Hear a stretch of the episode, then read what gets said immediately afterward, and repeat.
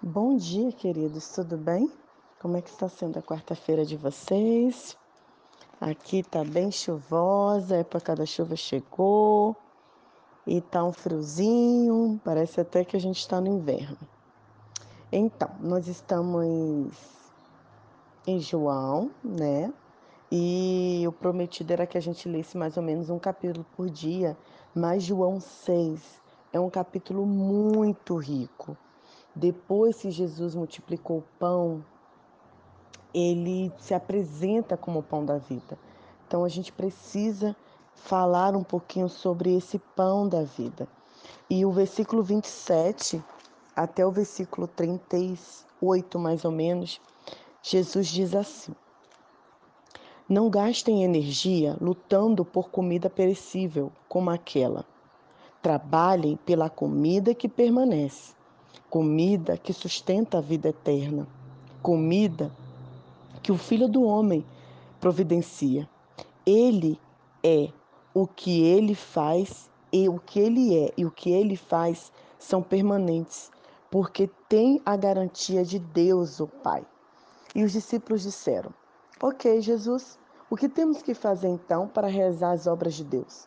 E Jesus respondeu: Confie naquele que Deus enviou se passarem a segui-lo, eles os envolverá na obra de Deus. E eles falam e pedem mais um sinal, e Jesus continua.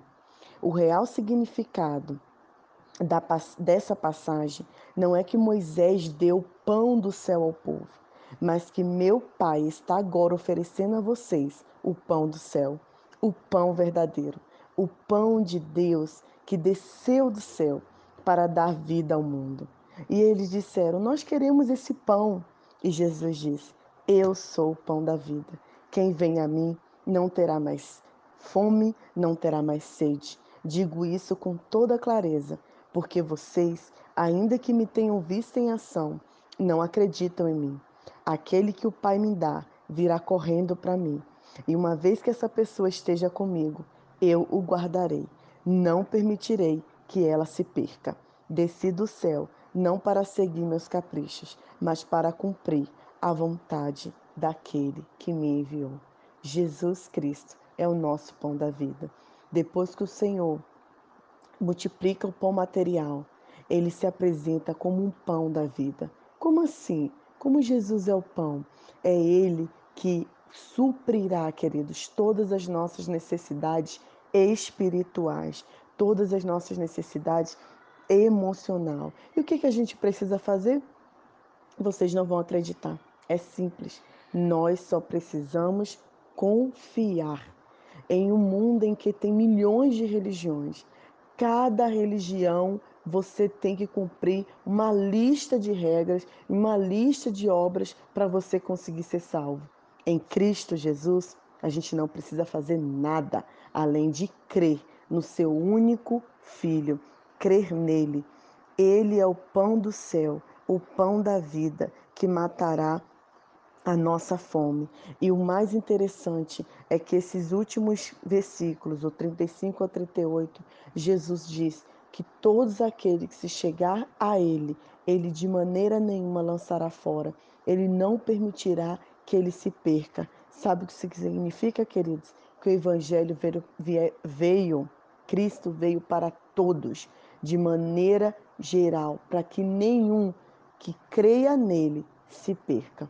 Então, o convite para você nessa quarta-feira, que eu estou vendo tão chuvosa aqui para mim, aí no Brasil eu não sei como está, mas que você creia de fato, confie, se entregue ao Senhor. E olha que interessante, ele fala assim: não fica gastando energia, se, se matando, trabalhando por coisas que se vão.